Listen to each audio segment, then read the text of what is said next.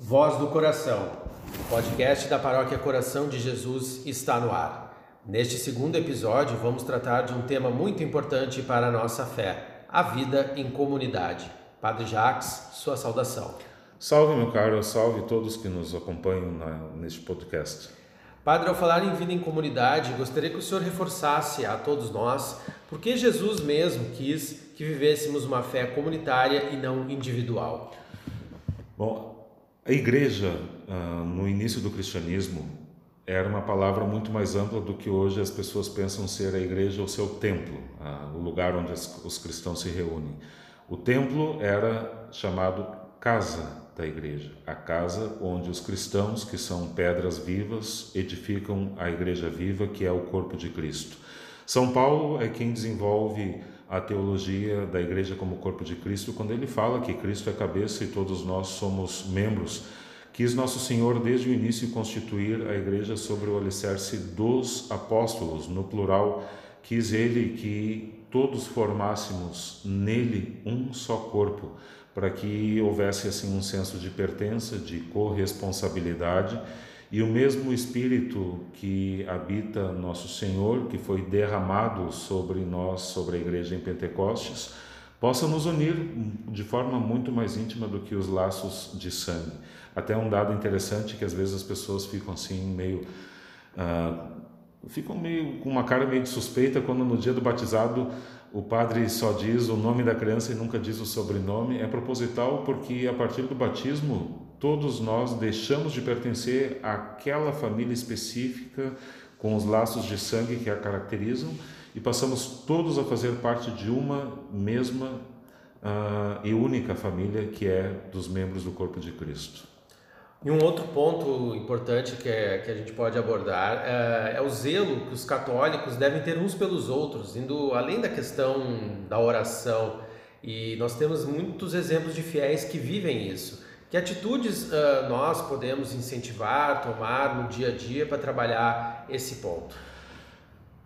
Recorrendo à teologia de São Paulo da Igreja como corpo de Cristo e Cristo que é a cabeça, já que São Paulo fala do corpo, a gente pode pensar de uma forma bem concreta no nosso corpo. Eu não me preocupar e não me ocupar de um irmão na fé é o mesmo que eu não me preocupar com uma inflamação no meu dedão ou uma dor de cabeça ou uma dor no coração, no peito. Ou seja, se um dos membros do meu corpo está sofrendo, todo o meu corpo sente.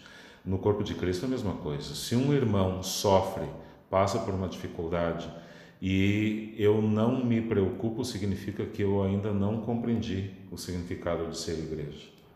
E às vezes as pessoas têm uma dificuldade também de se abrir para isso, né, em relação aos outros fiéis, né, aos outros irmãos católicos, de expor as suas uh, mazelas, as suas dificuldades, não é? É, isso por diversos motivos. Desde o motivo da comunidade, que às vezes não é muito fechada, não uh, acaba sendo uma congregação de pessoas que vivem uma espiritualidade individualista Algumas paróquias às vezes têm essa característica de ser uma, um local de prestação de serviço religioso, onde a pessoa vai, faz a sua confissão, recebe a sua comunhão, tchau e benção. Eu acho engraçado, por exemplo, nas missas, um, um sintoma bem concreto, as pessoas que comungam e quando o padre começa a dar os avisos da comunidade vão embora, ou seja, não me interessa, não me interessa o que está acontecendo na comunidade. Eu já fiz a minha comunhão e o resto que se dane. E, mas às vezes também por parte da pessoa que não se abre por diversos motivos, ou porque tem medo da exposição. E de fato, não se pede que a pessoa exponha as suas dificuldades para toda a comunidade, mas sempre tem algum membro da comunidade que tem mais afinidade com a pessoa e nada impede que peça, olha, lá no teu grupo de oração, lá no teu movimento, uh, coloca a minha intenção, reza na minha intenção, uh, une-te a mim nessa, nesse momento de angústia, para que um dia eu também possa retribuir através da oração. Então, é uma via de mão dupla. A comunidade devia estar atenta a, aos, aos membros da comunidade que não estão bem e rezar por, por esse membro, e também cada um dos membros deveria recorrer mais à comunidade e pedir as orações, porque a, toca mais o coração de Nosso Senhor quando uma comunidade inteira está rezando em torno, unida em torno de uma intenção, do que só uma pessoa rezando naquela intenção. Não que Nosso Senhor não vai ouvir aquela uma pessoa, mas quando uma comunidade se une em oração, o peso é bem maior. E aqui na nossa paróquia, né, Padre, na Coração de Jesus, nós estamos vivendo uma situação em que a comunidade ela vai ser fundamental para solucionar um grande problema que é o nosso sino, né? Eu gostaria que o senhor partilhasse, então, como é que está esse processo para que ele volte a tocar. É, o sino parou de, de soar já faz mais de um ano e meio, uh, por problemas estruturais, falta de manutenção, enfim, porque outras demandas exigiram mais atenção da, dos paroquianos no, no passado. Por exemplo, foi feita toda troca, conserto do telhado, do forro, todas as obras necessárias. Agora chegou a vez do sino. Só que não é só chamar um técnico para ele arrumar, o sino, a estrutura dele está condenada, vários, ah, várias partes da torre onde estão os sinos precisam ser consertadas, toda a estrutura dos sinos precisa ser feita, trocada da madeira que está apodrecida por uh, uma estrutura de ferro. E, enfim, a obra é grande e vai precisar sim envolver toda a comunidade, uma vez que o sino serve para chamar a comunidade para a celebração dos sacramentos mesmo em silêncio, ele está soando para que a comunidade se una em torno dessa obra, abrace, para que, enfim, todos não só se alegrem com a volta do soar dos sinos, mas que este soar seja um dia uma manifestação pública de uma comunidade de fé que se compromete com a sua casa de oração.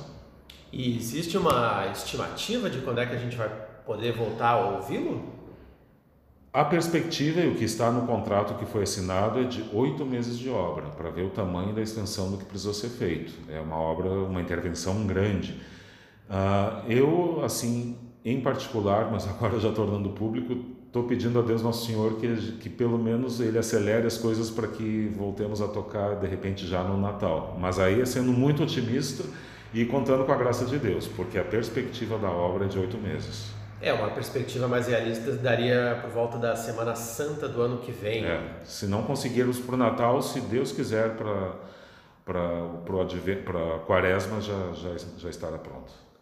Muito bem, o segundo episódio do podcast Voz do Coração está chegando ao final. Agradecemos a você que está na nossa audiência. Acompanhe os conteúdos produzidos pela Paróquia Coração de Jesus nas redes sociais. Até a próxima!